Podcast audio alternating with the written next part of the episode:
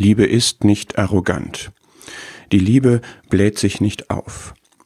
Mein Platz im Himmel war dem Sohn Gottes wichtiger als sein Platz im Himmel, denn er gab ihn auf, damit ich ihn bekommen konnte. Meine Seele war ihm wichtiger als sein Leben.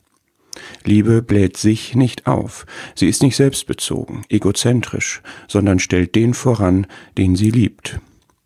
Das ist mal wieder so etwas, womit wir größte Mühe haben. In so vielen Bereichen gibt es eine Hackordnung, wo der Obere nach unten austeilt und um seine Position kämpft. Der gemeindliche Bereich ist da leider oft genug auch keine Ausnahme.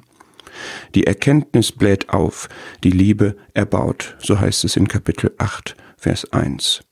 Die Pharisäer liebten, sie liebten etwas mit Agape-Liebe, und zwar den ersten Platz bei Gastmählern. Wie kann ich andere lieben, wenn ich nur um mich selbst kreise?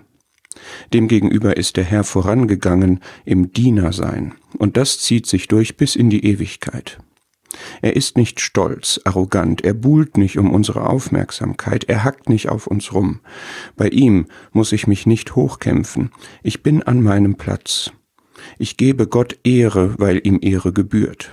Ich brauche nicht höher zu denken, als zu denken sich gebührt von mir, weil alles Gott geschenkt und Gott gefügt ist. Was hast du, das du nicht empfangen hast?